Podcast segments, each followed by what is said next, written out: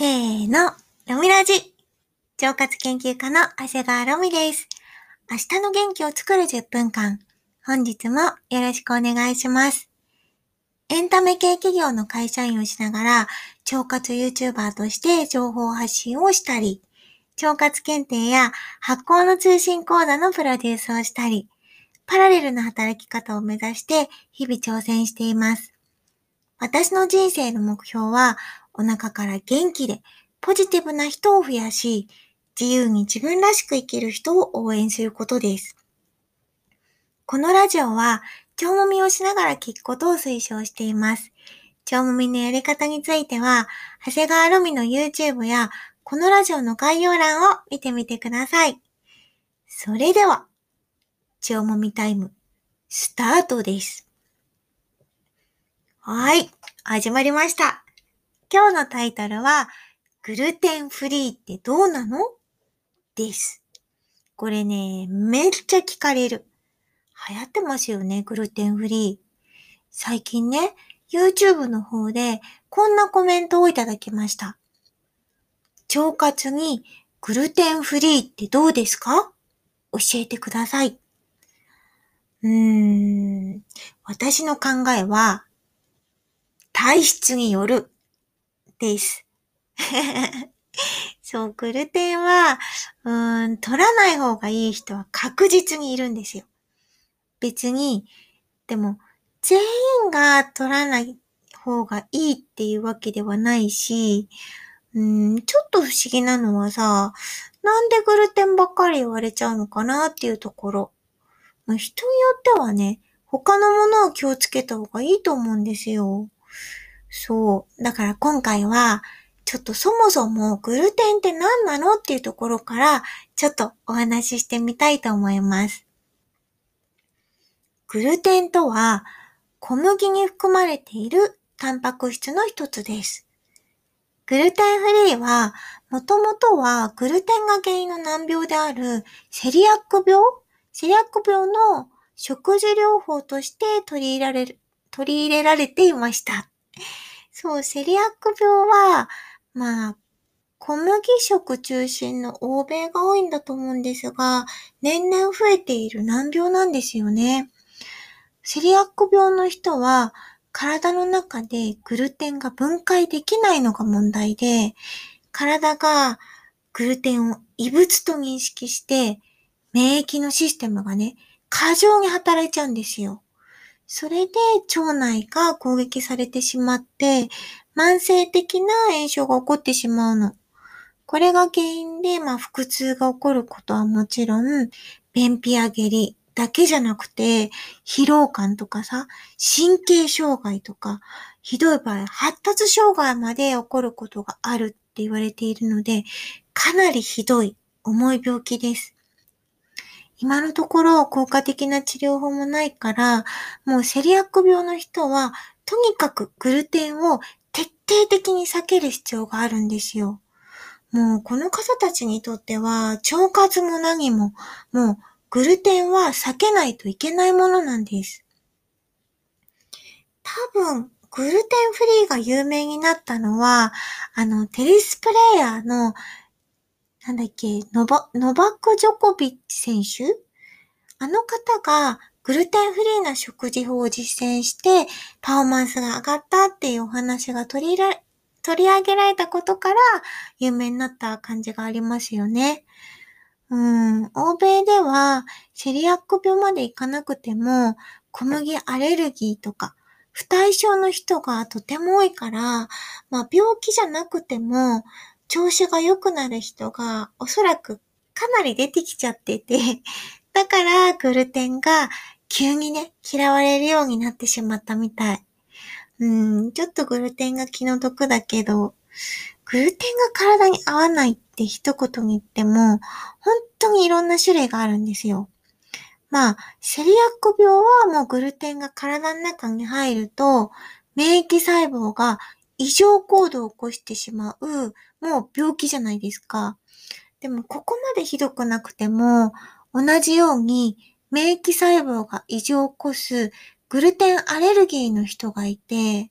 で、このグルテンアレルギーにも、即時型って言われるアレルギーと、遅延型っていうアレルギーがあります。まあ、即時型だとね、食べてすぐ症状が出るから、自分がグルテンアレルギーかどうかっていうのは結構簡単にわかると思うんだけど、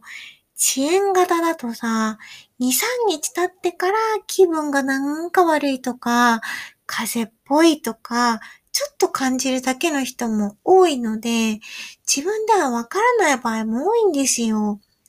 他にもアレルギーとは別で、グルテンを分解したり消化したり、そういうことをしてくれる酵素をあまり持ってない人もいて、自分ではあんまり原因がわかってないけど、慢性的に疲れやすいなとか、風邪っぽいなとか、そういう曖昧な不調を抱えている人も結構いらっしゃるらしいんです。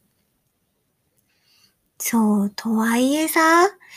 全員避けるべきかって言われたら、全然関係ない人もいるしね。そんなこと言い始めてしまったら、グルテンだけじゃなくて、世の中にある食べ物ほとんど、この世の誰かにおいては毒になっちゃうんですよ。もう全世界の人の腸が全部喜ぶ食べ物なんてほんとないんです。ないと思った方がいい。だから欧米ではグルテンが体に合わない人がとても多いって言われてるんだけど、日本ではむしろ乳製品とか卵の方が合わない人が多いって言われることも多いです。うーん、乳製品は、まあ、小麦と同じように不対症とか、あとアレルギーが多い食品だから、牛乳をやめたら突然体調が良くなるっていう方もたまにいますよね。だからね、個人的には乳製品の一つであるヨーグルトとかもちょっと心配。ま、腸活といえばヨーグルトって思って、とりあえず自分の体調は無視して、ガンガン食べ続けてる人とたまにお会いしたりするんだけど、もし体に合ってないとしたら、逆に腸をいじめてることになっちゃうんですよ。ヨーグルトとか牛乳、卵なんかは、ちゃんと自分の体調を観察しながら食べた方がいいんじゃないかなっていうのはちょっと一つあります。実は私も不対症かどうかはちょっと検査したことないんだけど、遅延性アレルギーの検査は受けたことがあって、小麦は全く問題なかったんですよ。でもね、卵と乳製品は、まあ弱いレベルだけど、炎症が出ることがその時分かったの。結構日本人には多いらしいので、日本人にしては、まあ、普通の体質みたいなんだけど、そう、だからね、それからは卵と乳製品は習慣にしないようにしてます。遅延性アレルギーが出てるのに毎日食べ続けてしまうと、まあ、体調が悪くなるとか、ちょっとスッキリしないっていうだけじゃなくてさ、太りやすくもなるんですよ。だから、健康だけじゃなくて、美容にも良くないんですよね。うん。だから、結論としては、自分の体にちゃんと効く。グルテンだけが悪者じゃないぞっていう話でした。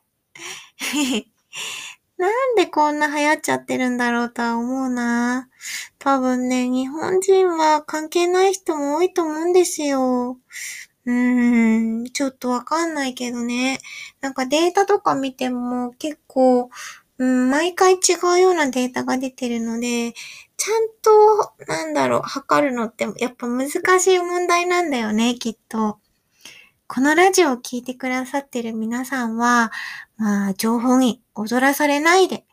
自分の体をちゃんと観察しましょう。それでは、最後にお便りを募集したいと思います。ロミラジでは、随時お便りを募集しています。番組へのご意見、ご感想はもちろん、最近こういう腸活始めましたっていうような腸活の経験談や、私、長谷川ロミへの相談、質問など、何でもお送りください。お便りの宛先は、メールアドレス、アルファベット小文字で、長谷川ロミ63アットマーク gmail.com です。お便りお待ちしております。それでは、明日もいいうんちが出て、いいことありますように。腸活研究家、長谷川ロミでした。おやすみなさい。